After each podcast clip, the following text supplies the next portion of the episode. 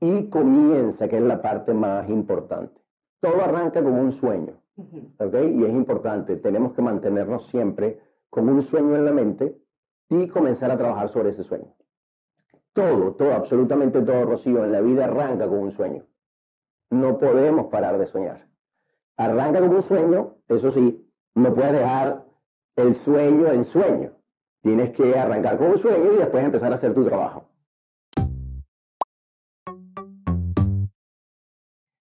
Bienvenidos a Sin Horario, un podcast para emprendedores by GBS Group. Mi nombre es Rocío Díaz y hoy nos está acompañando Francesco Furnari. Él es un apasionado del café, del fútbol y además del emprendimiento. Y hoy viene a compartir su historia y cómo le ha tocado a él también vivir durante todos estos años sin horario. Así que bienvenido, Francesco. Rocío, ante todo, muchísimas gracias por esta invitación, esta oportunidad.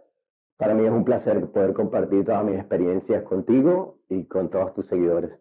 Sí, muchísimas gracias de verdad por aceptar nuestra invitación. Y bueno, nosotros vamos a empezar entonces, pero primero quiero invitarlos a que se suscriban a nuestro podcast en todas las plataformas. También eh, recuerden activar las notificaciones. Tenemos episodios nuevos todos los martes y jueves. En cualquiera de las plataformas pueden escucharnos, pueden dejarnos también sus comentarios o sus reviews y pueden seguirnos en todas, todas nuestras redes sociales como arroba GBS Group. Y como les dije, estamos eh, publicando contenido nuevo todos los martes y los jueves. Francesco, tú llegaste a Estados Unidos en el 2003, eh, así que ya hace casi 20 años de eso.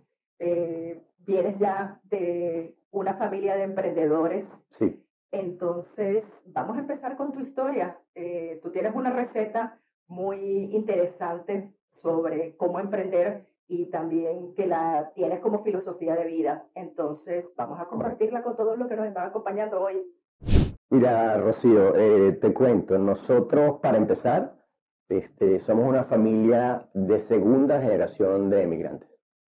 Mi papá y mi mamá emigraron después de la Segunda Guerra Mundial de Italia a Venezuela. Yo tuve la oportunidad de nacer en Venezuela.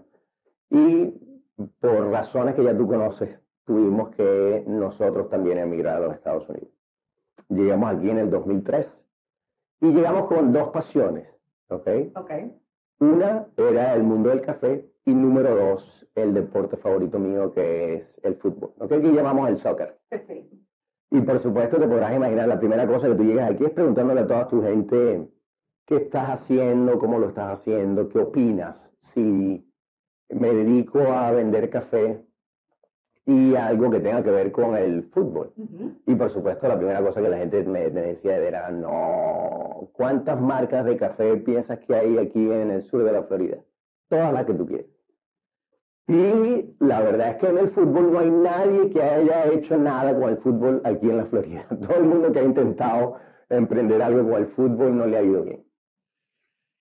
Entonces, ¿cómo te enfrentaste ante esa primera negativa? ¿Cómo tomaste la decisión de, no, yo quiero hacerlo igual, yo quiero intentarlo? ¿Qué fue lo primero que intentaste entonces? Mira, eh, definitivamente la primera cosa que entendí después de todo esto era trata de mantenerte distante a toda esta gente que siempre te dice, no, no, no, eso no se puede, aquí lo hemos intentado.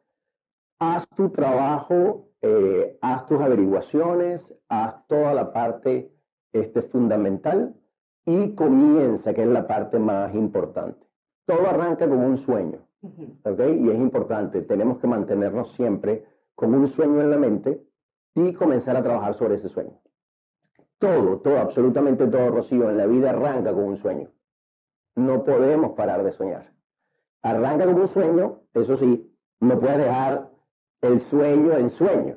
Tienes que arrancar con un sueño y después empezar a hacer tu trabajo. ¿Ok? Efectivamente, apenas llegamos, teníamos una experiencia del mundo del café y dijimos, ¿sabes qué? Vamos a montar la experiencia de un coffee shop italiano a la mano y al alcance de una empresa, de un restaurante y de cualquier tipo de negocio. Y con eso arrancamos. Una compañía que ofrecía el servicio de café al estándar italiano, como lo puedes tomar en la Piazza España en Italia o en cualquier este, lugar importante de Italia, y podías entonces tener acceso a eso. Efectivamente y sorprendentemente, a la gente le encantaba. Qué bueno. Lo que primero hicimos, Rocío, fue algo muy interesante y fue ofrezcamos, vamos a ofrecer el servicio de café italiano espresso a todas aquellas empresas con las cuales estamos trabajando. Entonces pusimos una máquina de café en la oficina de abogados, pusimos una máquina de café en el lugar donde estábamos alquilando la oficina. Toda la gente con la cual estábamos trabajando, pusimos una máquina de café con cada uno de ellos. Claro, porque muchas veces eh, uno como emprendedor puede pensar que puede ser difícil el lograr eh, entrar en un mercado como ese. El café es algo tan común en todas partes, pero tú estás ofreciendo algo diferente, con una calidad diferente y una experiencia diferente. Entonces, si tú te atreves y tienes eh, la idea pues, y, el, impulso para seguir adelante porque crees en esa idea, vas a lograrlo. No, no digo que todas las ideas pues vayan a lograrlo efectivamente, porque estoy seguro, y vamos a hablar de eso más adelante, eh, cuáles ideas de las que has emprendido has fracasado o no te han funcionado tan bien como pensaste que te podían funcionar, pero, y que has aprendido de eso, pero sin duda alguna, algo, un, algo muy común dentro de los emprendedores siempre cuando logran eh, hacer eh, esa disrupción en los mercados es porque están ofreciendo algo diferente,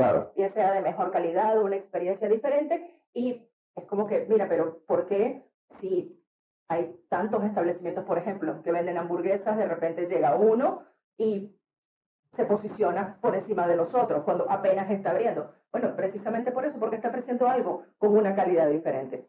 Definitivamente logramos entender que teníamos una propuesta de valor importante, ¿ok? Y era que le dábamos la capacidad a cualquier lugar, oficina, empresa, salón de belleza, eh, concesionario de carros, cualquier lugar podía tener un coffee shop dentro de ellos donde la gente, número uno, aumentaba la eh, puntualidad de la gente y de los trabajadores dentro de la empresa. La gente llegaba temprano para tomarse un buen café. Número dos, evitaba que la gente saliera temprano de la oficina a buscar un café eventualmente bueno en cualquier otro lugar, lo que hacía que de alguna manera aumentara el rendimiento de la gente dentro de la empresa. Claro. Habíamos descubierto eh, un nicho de mercado muy interesante y que habíamos resuelto definitivamente un problema para muchísima gente. Tanto es así, yo recuerdo que tratando de desarrollar modelos de cómo ubicar eh, espacios para colocar la máquina, llegamos a la conclusión que una de las mejores maneras para ubicar los espacios era tú ibas manejando y donde veías una cantidad de carros estacionados había una cantidad de gente importante. Correcto. Ahí era un lugar para instalar una máquina.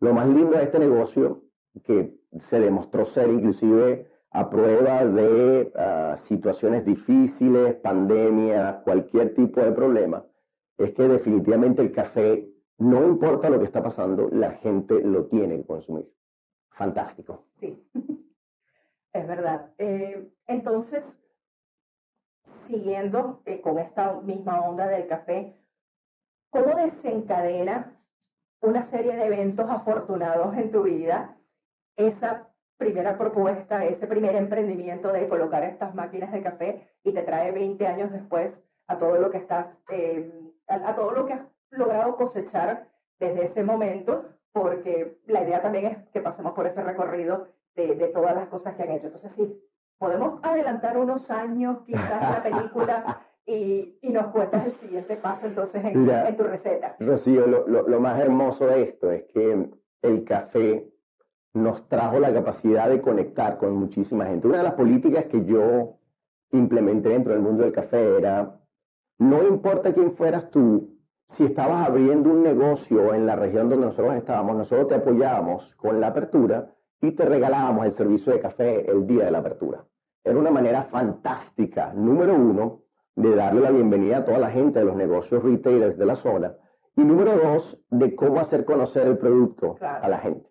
¿sí? La gente no sabía que eran eh, regalos a cada una de las aperturas, en algún momento la gente comenzó a pensar de que era la gente me contrataba para poder hacer las aperturas. Y eso se convirtió en una, este, una ah, gran ola donde la gente decía, yo quiero el servicio de ustedes para una apertura. Sorprendentemente seguimos con esa idea de eh, share the love, compartamos el amor. Y eh, comenzamos a eh, instalar estaciones de Noi Café en lugares públicos, como por ejemplo en el Imagine Charter School de Western. Okay. ¿Sí? Entonces instalamos un equipo ahí y decía un letrero grandotote, eh, have a cup, give a buck, decía, tómate un cafecito y déjanos un poco algo de dinero. Okay. Ese dinero se recopilaba y se le entregaba a la escuela como una donación. Okay. Es un momento que definitivamente no era el mejor momento este, como para poder donar cosas ni regalar. Eso, eso precisamente te iba, a te iba a preguntar o a comentar, ¿cómo ha sido tu experiencia con respecto a ese struggle que tienen los emprendedores cuando están iniciando precisamente que necesitan darse a conocer, quizás no tienen el recurso suficiente para poder eh, realizar una campaña de publicidad. O como bien lo dices, tú le estabas regalando, obsequiando esos, eh, la máquina de café y ese servicio de café a todas las empresas que estaban abriendo, pero eso tenía un costo para ti, para tu empresa. Claro, tú lo estabas viendo como una inversión, supongo, pero ¿cuánto podía representar y eso a través de los años, entonces, cuánto te ha traído de vuelta en tu empresa? Mira, Rocío, yo te cuento una cosa. Yo soy ingeniero mecánico de profesión, graduado en la Universidad Simón Bolívar y después hice un MBA en Francia. Por lo tanto, soy un numerólogo, me encantan los números. Y tengo una relación directa entre el, retorno de inversión de cada dólar que tú regalas y donas. Ok. Y mi relación es más o menos cada dólar que tú regales adecuadamente se convierten en alrededor de mil dólares de regreso tarde o temprano de alguna manera desconocida. Okay. Porque además yo creo muchísimo en la conexión universal. Todo lo que logres imaginarte, todo lo que logres visualizar, todo lo que logres soñar, después de un gran trabajo de ejecución, lo puedes hacer una realidad. Sí. Entonces, definitivamente la mejor inversión que puede haber y muchísima gente a veces me llama y me pregunta, ¿qué opinas? ¿Qué hago? Lo primero que tienes que hacer es ayudar y regalar y donar y entregar y share the love con la gente, porque te vas a dar cuenta que eso que se llama suerte, que eso que se llama coincidencia, mira qué suerte tiene ese tipo, no es suerte, es simplemente un retorno de algo que hiciste en algún momento anterior y que ahora te aparece en la mano. Sí. ¿Sí? Sí, eh, estoy completamente de acuerdo, eso es así y por eso es que es tan importante la parte de crear esas conexiones, que sean conexiones también de confianza. Eh, y, siempre cuando estás en estos caminos de emprendimiento, eh, estar abierto a poder tener esa oportunidad que muchas veces se puede pensar como que, mira, no tengo tiempo de ir a ese lugar, no tengo tiempo de ir a ese evento, eh, sobre todo cuando estás en, en, esos primeros años o en esas primeras etapas del emprendimiento, cuando precisamente no tienes horario, estás eh, trabajando, invirtiéndole a tu negocio, cuántas pueden ser 12, 13, 15 horas, 18 horas al día, estás dejando de lado tus relaciones personales, tu familia, eh, y es importante pues que, que logres ubicar ese balance como cuánto tiempo te logró a ti, cuánto tiempo te, tardaste en lograr conseguir ese balance, ¿Cuánto, cuántas horas al día trabajaba el Francesco en el 2003, 2005. Mira. Rocía, acaba, de tener un flashback porque eh, justamente con el nombre tuyo del programa Sin Horarios, eh, una de las cosas que son clave para el emprendedor que está comenzando es, es tener claro de que tienes que dosificar tu tiempo ¿ok? Estratégicamente. Eh, importante tener tiempo para comer, importante tener tiempo para dormir, importante tener tiempo para tu familia, importante tener tiempo para mantenerte en forma.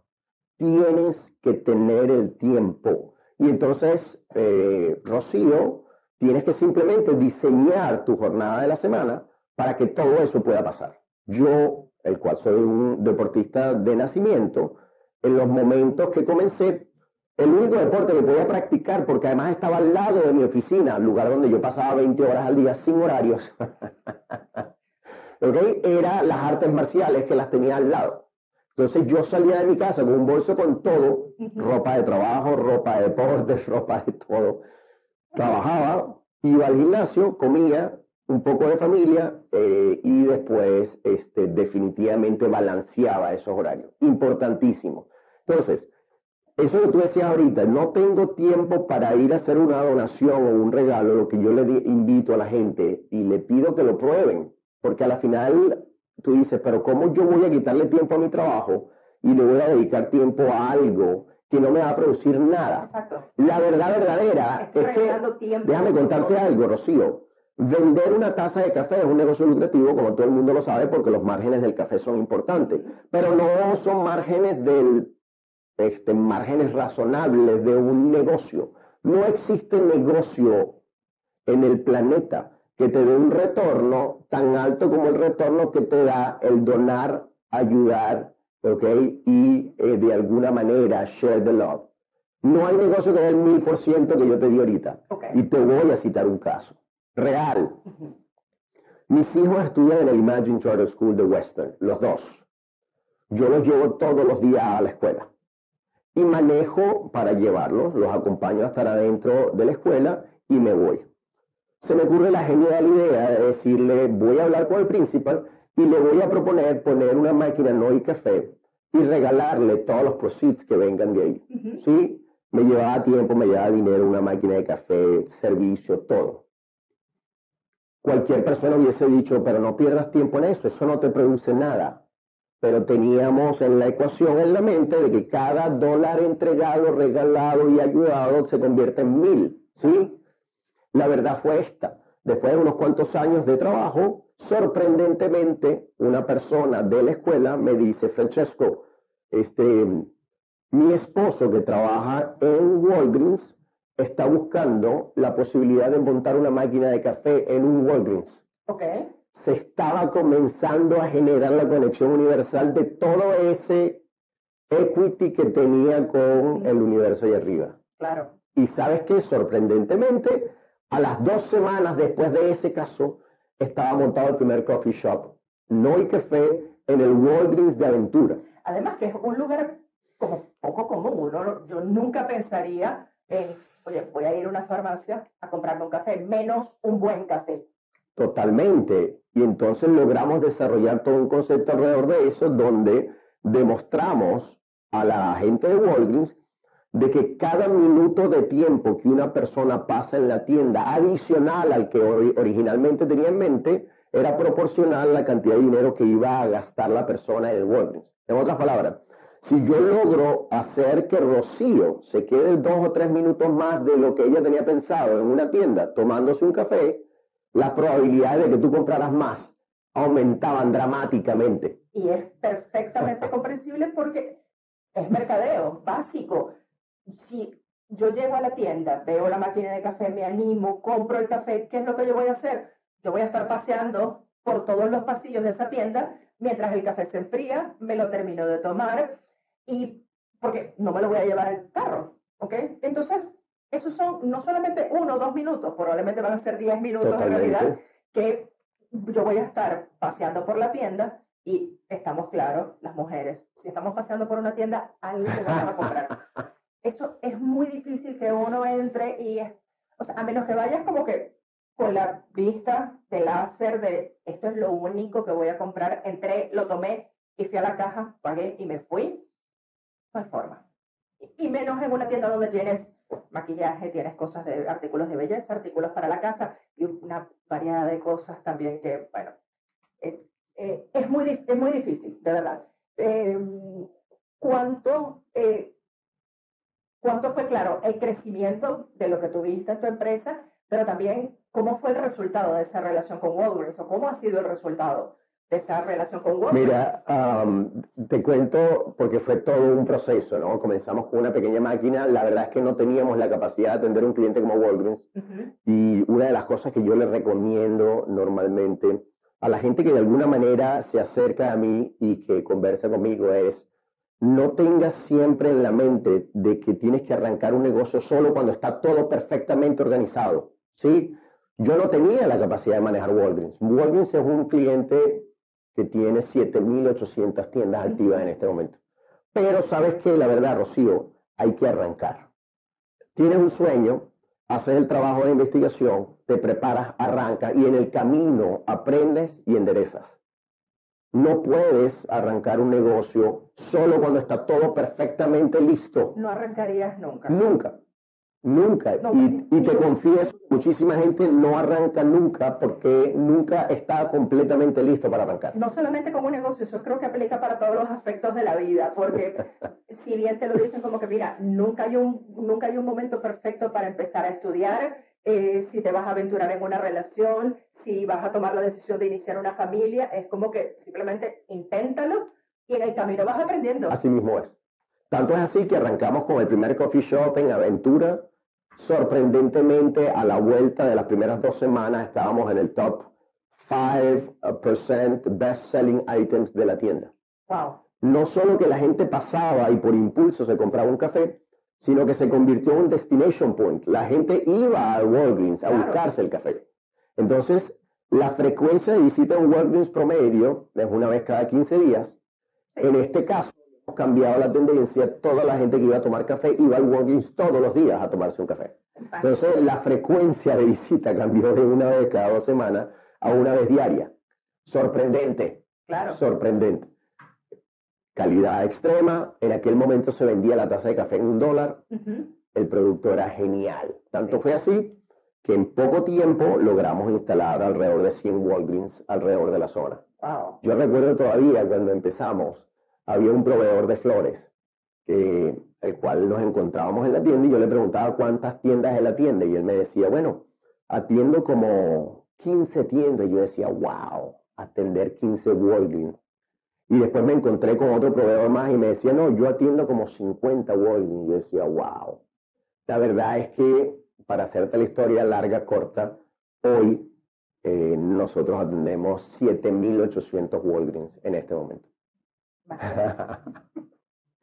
Y en ese momento cuando te dijeron que eras 15 o 50, ¿te pareció impresionante? Me parecía sorprendente. Sí, bueno, cuéntanos entonces, seguimos adelantando en la película eh, un par de años, ¿cómo toda esa trayectoria te llevó hace unos meses, o ni siquiera unos meses, hace eh, poco tiempo ahora, eh, en el mes de septiembre, a finales de septiembre, que se estaba celebrando el mes de la hispanidad, te lleva a una invitación a un evento en Washington donde había muchos venezolanos, tenemos que eh, reconocer esa parte, pero este es un evento que se está organizando en la capital del país, es un reconocimiento por parte del gobierno y, y que se invitaron a personas que, han, que, que, se han, que han, se han convertido en parte importante de la sociedad eh, hispana dentro de los Estados Unidos y que le han dado también entonces ese aporte. ¿Cómo, cómo te sentiste cuando, cuando te avisan de esa invitación? ¿Qué fue lo primero que pasó por tu mente? Mira, eh, la, primera cosa que te tengo que decir es el por qué eh, pasó. La primera cosa que te tengo que comentar es lo siguiente. Nosotros, a raíz de esa experiencia del café con Walgreens, sorprendentemente, y te quería hacer un pequeño paso atrás, eh, eh, después de haber tenido una cantidad de tiendas importantes y trabajando en perfecta armonía, sorprendentemente pasó lo que tú me dijiste. Cuéntame un cuento cuando algo no te ha ido muy bien. Exacto. Un día recibo una llamada de un ejecutivo de Walgreens y me dicen, ¿sabes qué, Francesco? Eh, tenemos que retirar todas las máquinas de los Walgreens. La compañía decidió retirar todos los dispensadores de bebidas que están instalados en las tiendas para pasar a dispensar solo bebidas en los refrigeradores. Ok. Te podrás imaginar, todo el programa de café de Walgreens en un instante colapsó. Esto es una historia cierta. Sorprendentemente, con la persona que yo estoy hablando, enfrente, me está echando todo este cuento, me está pasando aplanadora. claro. Pero, la mente estaba, oye, sí, aquí está toda mi inversión, todo, todo dinero, todo, todo. Estaba básicamente todo el programa del futuro, porque además era un programa increciendo y que tenía un plan de expansión nacional. Veo en el escritorio de la persona que tengo enfrente, ejecutivo de Walgreens, un balón de soccer. Ok. Y le pregunto, oye, una pregunta, tú eres jugador de fútbol. Y eso, me gusta al menos. eso abrió una puerta misteriosa que nadie sabía y que de repente este, terminó en la eh, increíble oportunidad que tenemos hoy. Y te la cuento. Ese personaje, jugador de fútbol profesional de soccer, en ese momento que me está pasando planadora, me dice, Francesco, sí, yo no solo soy un jugador, ex jugador de soccer, sino que además soy un apasionado de esto. Ok. ¿Eso fue en qué año? Te estoy hablando año 2009. Ok. Eh, si tú recuerdas, Francesco, cuando nosotros éramos niños, existía un producto que se llamaba Panini. Los stickers y barajitas de Panini. Si tú encuentras eso, eso aquí yo creo que puede ser algo interesantísimo. Ok. ¿Y sabes qué? Importante, Rocío. Todas las puertas que tú encuentras, hay que intentar saber si están abiertas o no. Porque sorprendentemente hay puertas que están abiertas y tú ni te la imaginas. Claro. Esa puerta la abrimos y nos dimos cuenta que estamos enfrente de una oportunidad mágica. Historia larga, corta. Panini Mundial 2010. Exitazo en Walgreens. Ayudado por el señor que en algún momento nos pasó a planadora. Claro, y además era algo que quizás tú en el momento no te imaginabas porque en Estados Unidos lo cierto es que la cultura del fútbol, del soccer, es completamente un juego de, secundaria para los niños o para las niñas. No está ni siquiera en los primeros tres deportes del Exacto, no está ni siquiera en los primeros tres deportes del país. Y apenas en los últimos años es que creo que Estados Unidos también por la masiva cantidad de personas que se han venido de América Latina, de Europa, o sea, toda esa cultura de inmigrantes que sí eh, le prestan muchísima atención al fútbol, porque el fútbol es, vida en casi todos los países del mundo excepto Estados Unidos. es bien extraño ese, ese caso, pero bueno. Em, entonces, claro, ellos se ven forzados ahora a que efectivamente tenemos que prestarle más atención al fútbol. Claro. ¿Ok? Pero si esto estamos hablando de 2009 en puertas, en vísperas de un mundial, pero en un país donde quizás ni siquiera era importante la transmisión de estos partidos.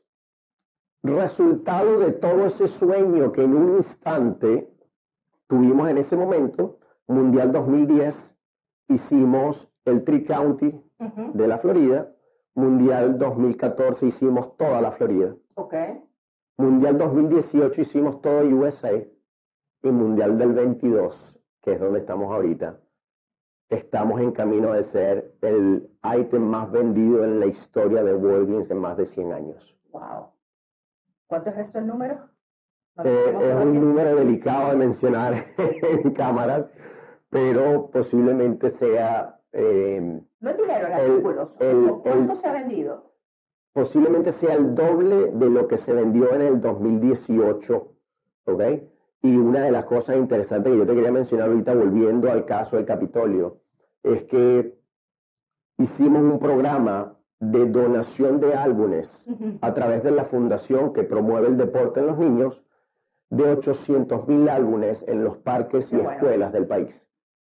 Y de ahí entonces, nuevamente donación, share the love, alguien en el Congreso ve el trabajo que estamos haciendo y de alguna manera nos nomina como un personaje de alta influencia en la zona y nos llevan al Capitolio y nos entregan un premio que es la bandera de los Estados Unidos, ¿okay? con un certificado que dice que la bandera fue izada en el Capitolio ¿okay? por un tiempo. En honor en tu nombre, eso lo hacen, es un reconocimiento muy bonito eh, que, se puede, que, que, te pueden otorgar y que fue izada durante precisamente el mes de la hispanidad en tu nombre y te la entregaron como certificado. Eh, toda. Eso es el sueño americano. Claro.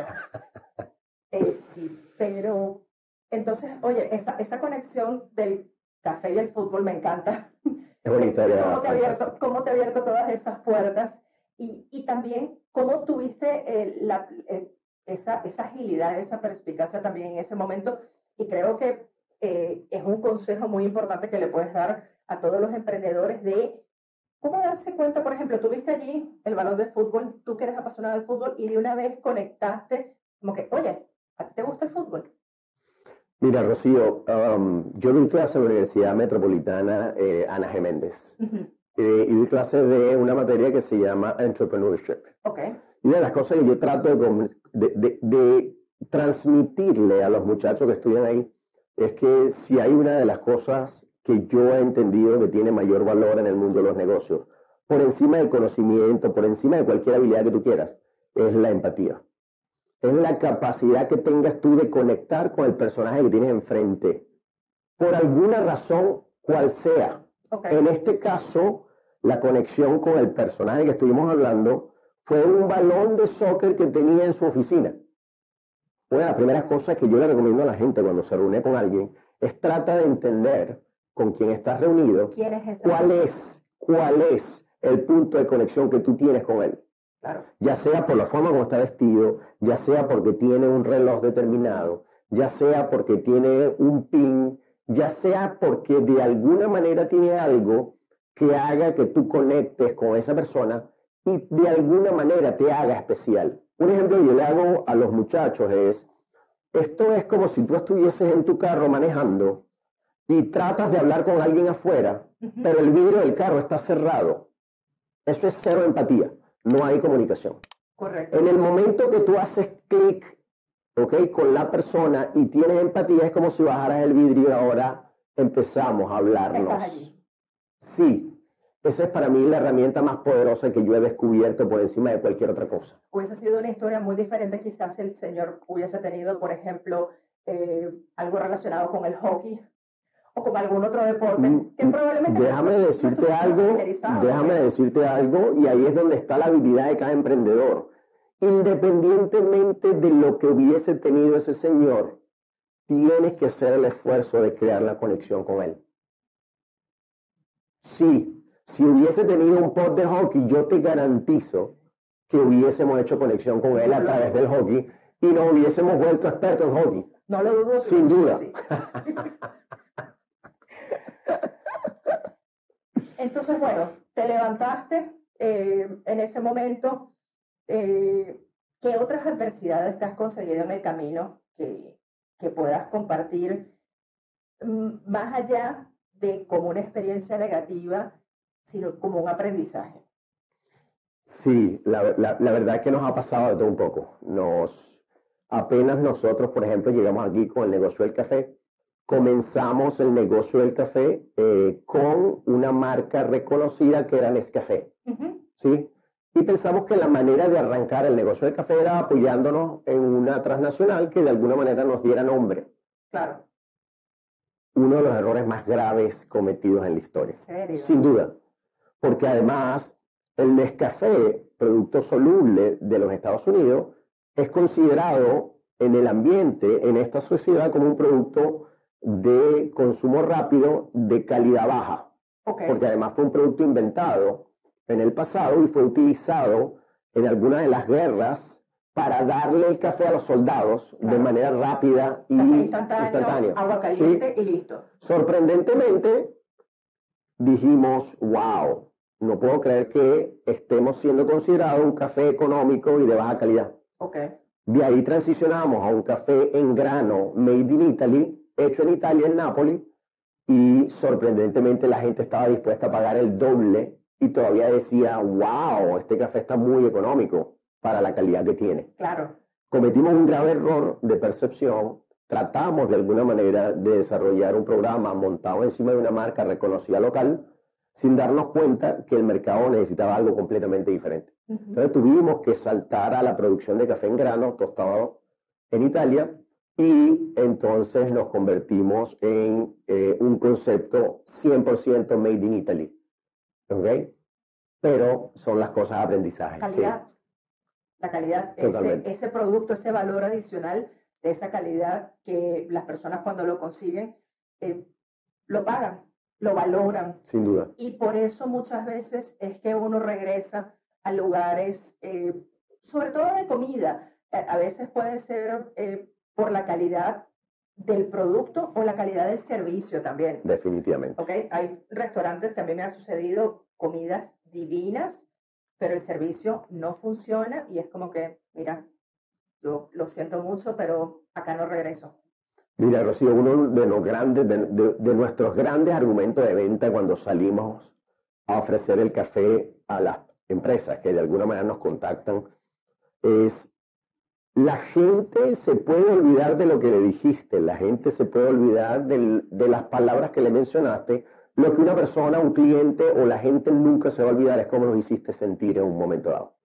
Entonces no hay nada como ese minuto de tiempo al cual tú le ofreces un cappuccino cremoso, un mocachino recién hecho, la persona se lo toma y dice, wow, esto yo no lo había probado nunca. Esa experiencia, de verdad, y eso, y eso se queda. Sí. Eh, Francesco, seguimos adelantando en la película de tu vida. ¿Qué piensas que te puede deparar el futuro? ¿Qué planes tienes para los próximos años? Mira, definitivamente somos un equipo de gente eh, eh, muy creativos.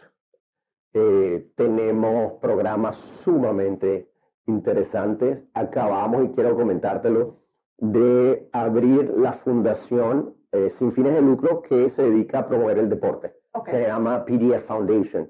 ¿Qué significa? Hicimos una combinación de idiomas, prospectos del futuro, prospect del futuro. Okay un pedazo en inglés, un pedazo en español, y su misión es definitivamente promover el deporte en este país. Sorprendentemente, Rocío, y te voy a enseñar eh, eh, estadísticas de esto, está en nuestra tarjeta de presentación. El 70% de los niños en los Estados Unidos abandonan el deporte a los 13 años.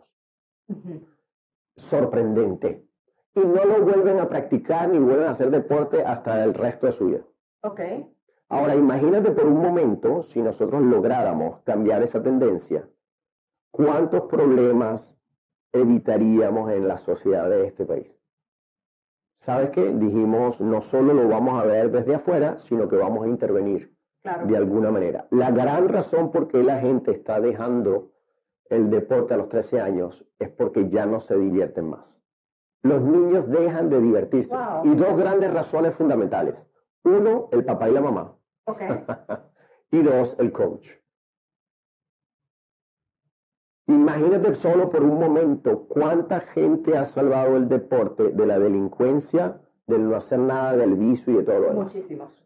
En la medida que salvemos, en la medida que pongamos a un niño a practicar deporte, ese niño está fuera de problemas. Me atrevería a decir que durante la historia, miles de historias de deportistas de todos los deportes vienen de orígenes humildes, se enfrentaron a problemas de, em, de delincuencia, eh, crecieron en lugares vulnerables y lograron salir de ellos porque siempre fueron disciplinados y siempre estuvieron enfocados a el deporte y siempre tuvieron esa persona que creyera en ellos, bien fuese un coach, un familiar o algo que, que los mantenía allí. Y, y, son historias de éxito actualmente pues en todos los deportes profesionales. Mira, Rocío, mandamos nuestro programa de Fundación 501C3, certificación, el IRS le encantó, nos los aprobaron, nos dieron la, la mejor certificación que podemos obtener, la tuvimos, y muy sencillo lo que hacemos, Rocío, en este momento es, vamos a los parques y generamos actividades interactivas y le demostramos al niño que practicar un deporte es divertido de verdad. Ok. Sencillísimo. La verdad es que hay tanta presión de parte de los padres a los hijos que el día sábado, que es el día del juego oficial de cada deporte que cada niño practica, se convierte en el día más desastroso de ellos. Porque el papá está presionándolo, porque la mamá quiere que se convierta en un campeón, porque tienes que acostarte temprano, te tienes que levantar y entonces tú sabes y no corriste y te, y te gritas. Nosotros lo que estamos haciendo es nos presentamos en el parque preparamos alguna actividad interactiva, dependiendo del deporte que sea, si es soccer, patea el balón y pégalo aquí, si es béisbol, trata de batear esto y haz esto. Y simplemente le recordamos al niño y al papá y a la mamá lo divertido que es practicar un deporte. Qué bonito. Fantástico. Fantástico, de verdad, y, y es muy bonito porque es verdad, todo ya llega un momento en que lo toman como esa obligación, como ese trabajo, y allí se desaniman sobre todo los adolescentes, sobre todo los niños, ya es diferente cuando lo estás tomando como tu carrera, porque bueno, es tu trabajo, ¿ok? Pero, pero es muy importante, de verdad, Mira, es una labor fantástica la que están haciendo. Yo he escuchado padres que le dicen a los hijos, si no entras en el equipo de más arriba, te saco del deporte. O he escuchado padres que dicen, este, si sigues portándote mal, no vas a practicar deporte. Como castigo, además. Castigo. Yo personalmente he tenido la oportunidad de compartir porque además eh, fui coach de soccer del de, eh, equipo de Western FC de niñas por muchísimos años. Una de las primeras cosas que yo le decía a los papás es, el deporte tiene que tener la misma posición que el estudio, que la comida, que el dormir, deporte. Claro. Tenemos que tener el mismo nivel de compromiso con el deporte como las actividades principales del niño. Cuerpo sana, cuerpo sano, mente sana es es una combinación Totalmente. de, verdad. Y, no puedes, y no puedes tomarlo así como un castigo, al contrario. Más bien debería ser como un impulso o algo que, que anime a los niños a que, mira, Rocío, mi mejor recomendación tiene que ser esta. El día sábado tiene que ser el día más divertido de la familia. Y si tú tienes que darle un premio, un regalo o algo especial a tu hijo, resérvalo para el día sábado. Para que el niño conecte deporte con el mejor día de la semana. Vamos a comer todos juntos el sábado. Exacto. Vamos a comprarte un regalo el sábado. Te tengo que regalar unos zapatos el sábado. Y entonces ahora el niño relaciona el deporte, el día del deporte con el mejor día de la semana. Claro. Sí. Y el deporte no es discutible. Así como tienes que comer, no es discutible comer. Así como no es discutible ir a la escuela. Nadie le da opción a un niño de decir hoy no vas a la escuela o si te castigo no vas a la escuela. Eso no existe. Yo nunca he visto a ninguna mamá que para castigar al hijo no lo mande a la escuela. No. no. Entonces no puedes usar el deporte para castigar al hijo. Claro. Absolutamente no. Qué bueno. Eh, Francesco, bueno, mira, ya se nos acaba el tiempo, entonces, ¿qué reflexión final tienes? ¿Qué, quieres compartir? Eh, o, o, qué quieres decir? ¿O alguna pregunta que no te haya hecho? No, eh, mira. quisiera, pues, preguntártela a ti mismo y contestarla de una vez. Mira, Rocío, um, si pudiese hacer un resumen sencillo, yo lo resumiría en estos puntos. Número uno, no podemos parar de soñar jamás. Todo en el planeta arranca con un sueño. ¿Sí? Número dos, importante, stay away from the naysayers. Eso en inglés significa mantente distante a toda aquella gente que siempre te dice, no, eso no se puede, eso yo lo intenté, eso no, no, no, Los no. de energía. Sí. Recuerda una cosa, Rocío, tú eres el promedio de las cinco personas con las cuales pasas más tiempo. Entonces trata de no pasar tiempo con esa gente. no. Sí. sí. Número tres, spread the love. En la medida que tú ayudes a la gente, que nadie que llegue cerca de ti se vaya después de hablar contigo más feliz. Todo el mundo que hable contigo, Rocío, después que habla contigo se tiene que sentir mejor. Y tú tienes que de alguna manera entregarle al sistema para que el sistema multiplique lo que tú des. Claro. Clave fundamental. Y en la medida que tú te mantengas eso como política de vida, te vas a dar cuenta que las cosas empiezan a funcionar. ¿Sí? Cuando dice, mira, esa persona, qué suerte tiene, la gente no sabe, ¿ok? Todas las cicatrices que, que tiene ese león en la espalda. Sí. ¿Sí? Recuerda una cosa, no importa si un león se equivoca o un león le pasa algo, a pesar de que se haya equivocado, sigue siendo un león. No lo vas a cambiar. Exacto.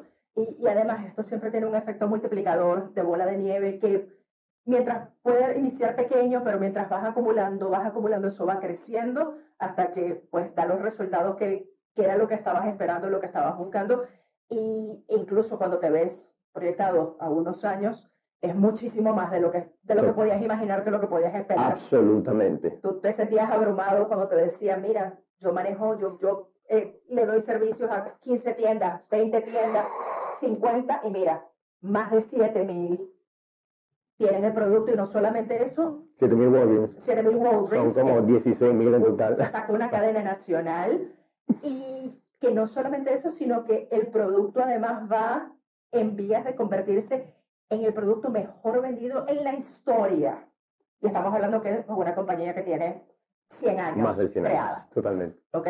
Sí. Entonces, mira, tú te creaste tu propia historia y formas parte de ella, estás dejando sin duda alguna pues una huella indeleble y por eso también el reconocimiento eh, en Washington durante el mes de la hispanidad y orgullosos pues desde nuestro equipo de conocerte y, y que formes parte de nuestra familia también. Gracias, Rocío, gracias. Francesco, muchísimas gracias por acompañarnos hoy. Por último, antes de despedirnos, Claro que sí, colócalo.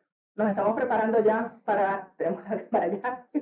Nos estamos preparando ya para el Mundial y, y, bueno, y para el próximo también que Estados Unidos es sede. Así es. Junto con México y Canadá. Así que vamos a tenerlo todo en, en, en Norteamérica. Ese sí va a ser el mundial más grande de la historia. Ese sí. Sí. Y precisamente por eso también pienso que ellos preparándose, o el país preparándose durante todos estos años sabía que eso iba a venir. El último mundial aquí fue en el 94. Exactamente. Y preparándose para eso precisamente es como que, mira, tenemos que montarnos en esa ola, tenemos que hacer algo para, para lograr que esto sea popular y que tenga el éxito que, que todos queremos que tiene. Em, ¿Cómo te pueden contactar? Sabemos que la fundación tiene actividades programadas todos los fines de semana, entonces, ¿cuál es la mejor forma para que los padres que nos están viendo eh, o las personas que nos están viendo conecten sí, con mira, ustedes? Una invitación a, todo, a toda la gente que nos está viendo. Hacemos uh, días de intercambio directamente en Walgreens, seleccionados Walgreens de todo el país, eh, donde puedes ir, te presentas con todos tus uh, stickers, todas tus figuritas, y ahí intercambias por las, uh, las barajitas que te están eh, faltando. Eh, puedes acercarse a cualquier eh, tienda Walgreens y preguntar o inclusive puedes seguirnos en las redes sociales donde publicamos Es constantemente. Nuestro Facebook es eh, Panini World Cup y de ahí puedes recibir todas las informaciones. Súper divertidísimo. Sí. Y cuando pase también toda la fiebre del mundial, que ya lo tenemos en puerta, sabemos también que tienen otros productos Sí. igualmente coleccionables con eh, superhéroes, eh, otros eh, también Hacemos NFL, hacemos NBA, hacemos MLB. deportes. Estamos esperando que, que ganen los Astros de Houston.